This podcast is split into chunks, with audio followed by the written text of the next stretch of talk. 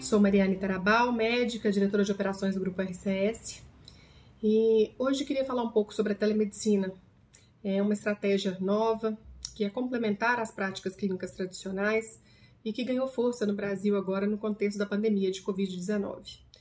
A telemedicina permite que o paciente acesse um profissional de saúde sem precisar sair de casa, mantendo o isolamento social que é tão recomendado nesse período.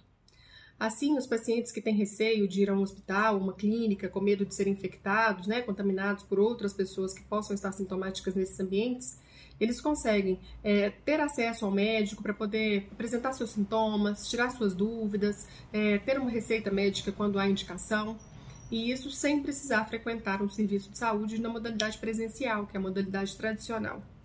Assim, essa estratégia que é complementar, né, ela, a telemedicina ela não substitui a prática clínica, ela não substitui a consulta presencial, mas ela tem um papel muito importante, principalmente para os pacientes que têm limitação física de procurar um serviço de saúde, né, seja por, por é, questões de idade ou limitações de movimento, né? Também os pacientes que têm uma limitação geográfica, né, por morarem em lugares muito distantes, sem acesso a profissionais de saúde.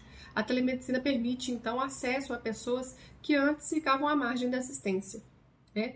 Em casos indicados, né, quando o médico avalia esse paciente, ele pode sim encaminhar para o atendimento presencial, porque nem todos os contextos, nem todos os casos clínicos poderão ser resolvidos por telemedicina, mas ela surge como uma importante estratégia complementar às práticas que vêm sendo adotadas até então.